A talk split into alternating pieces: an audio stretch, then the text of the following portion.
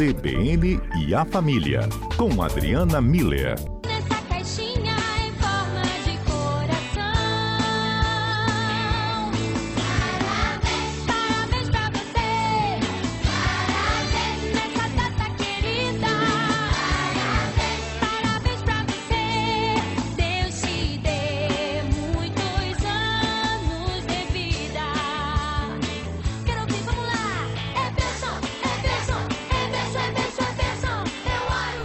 Doutora Adriana, em nome de toda a equipe da CBN, essa melodia para a senhora, porque hoje é seu aniversário. Pois é, Mário. Hoje eu estou completando mais uma volta ao redor do sol. Nossa, Obrigada. que bonito. Obrigada pelo carinho de vocês. Não por isso. É muito especial poder estar com vocês nesse dia importante para mim. Nós estávamos até lembrando aqui musiquinhas de aniversário. Eu lembrei parabéns. Não, eu lembrei hoje é o dia do seu aniversário. Parabéns. Tchá, tchá, tchá. O Pedro lembrou uma ótima. Tá na hora de apagar as velhinhas. cantar aquela musiquinha. Parabéns. Tchá, tchá, tchá. Parabéns. É mesmo que eu cantei, não, né? Pelo seu aniversário. Lembrou alguma diferença, Adalberto? Ai, Mário, eu só lembrei das músicas da Xuxa, não sei porquê. Doutora Adriana, a senhora gosta do dia do aniversário ou não? Gosto, Gosta? gosto. É um dia especial na vida da gente, hum, né, Mário? Eu costumo dizer que é o dia que a gente disse sim para a vida. Hum. Então é importante a gente comemorar, celebrar esse dia, né? Então, obrigada, obrigada Não pelo isso. carinho de vocês. Não por isso, é de coração. Doutora Adriana, a senhora viu a série que está na Netflix chamada Round 6, que deu tanta polêmica, grupos de WhatsApp de pais dizendo atenção com seus filhos diante dessa série. A senhora até falou na semana passada, eu não vi, vou assistir, mas não recomendo que assistam junto com os filhos. Tem a faixa etária não. lá, né? Tem a classificação também para quem quiser olhar. Mas enfim, a série é, é tão danosa assim? Né? É, é. Não recomendo que os filhos assistam sozinhos. Sim. Mas a senhora assistiu assim, e a senhora tem uma avaliação que, para quem é adulto, não tem tanto problema assim, ainda que tenha muita cena de violência? Então, Mário, assisti porque vocês pediram, né? E eu achei que não dá para a gente fazer um comentário sem saber do que está falando, né? Então, Uh, eu acho que os adultos é, assistem na medida que gostam ou não desse estilo de série, né? É algo muito pessoal.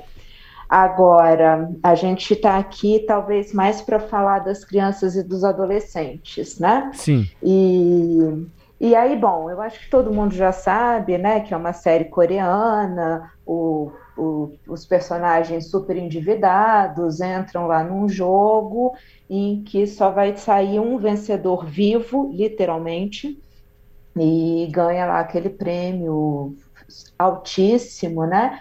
E, e aí, uh, eu estava até ouvindo o comentário do Rafael Braz e eu faço dele as minhas palavras, né? É, é uma série, bom, primeira coisa que você acabou de falar, né, Mário? A classificação etária de 16 anos, eu acho que isso é muito importante a gente deixar bem claro. E o Rafael fala que é uma série fácil de entender e com conteúdo violento, visceral e cruel.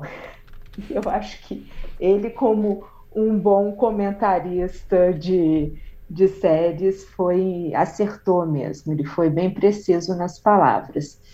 E aí, Mário, o que, que eu acho muito importante da gente entender? Primeiro, que classificação etária de 16 anos não é, absolutamente não é, uma série para crianças. É, tem coisa muito mais interessante para a criança fazer na vida do que ficar sentado na frente da televisão assistindo essa série.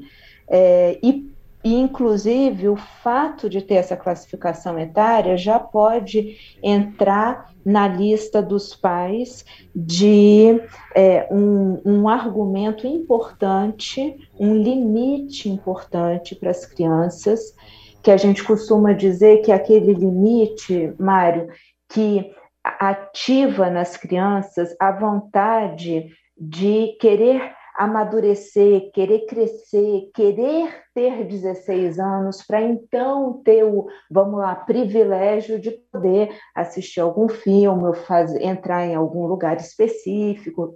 Então é muito importante que os pais, eles respeitem essas classificações, respeitem esses limites de idade.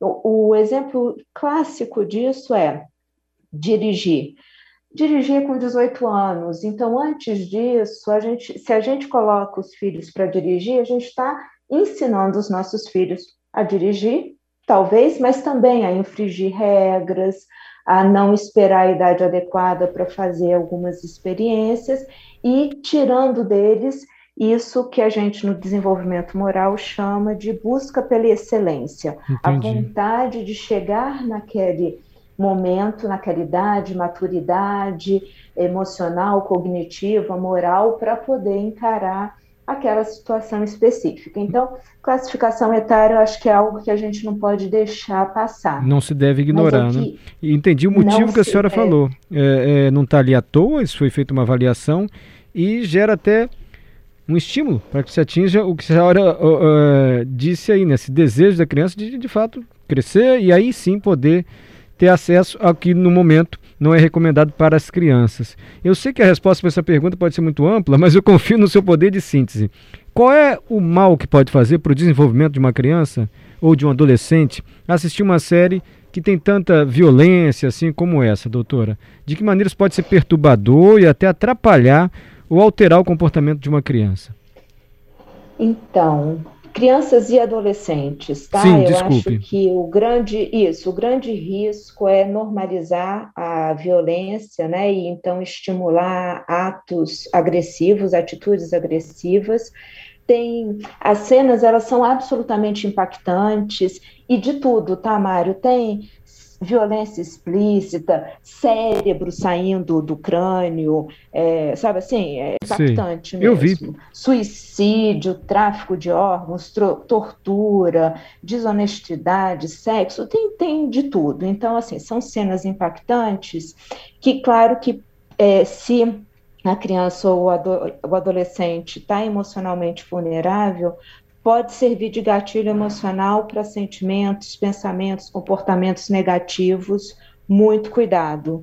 É, também, além de normalizar e banalizar a violência, causar distúrbios emocionais mesmo. A criança pode começar a ter medo e a ter é, distúrbios de sono, por exemplo, com pesadelo e tudo. Então, assim, é, é, é algo desnecessário, né? Hum.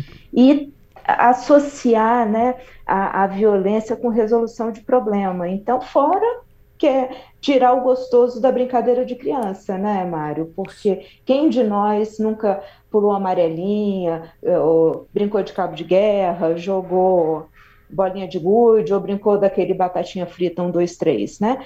E a gente tem lembranças gostosas desses momentos. Por quê? Porque essas brincadeiras de criança, igual essas músicas que vocês colocaram no início aqui para mim, elas, elas evocam essas memórias afetivas do gostoso que é o brincar entre amigos.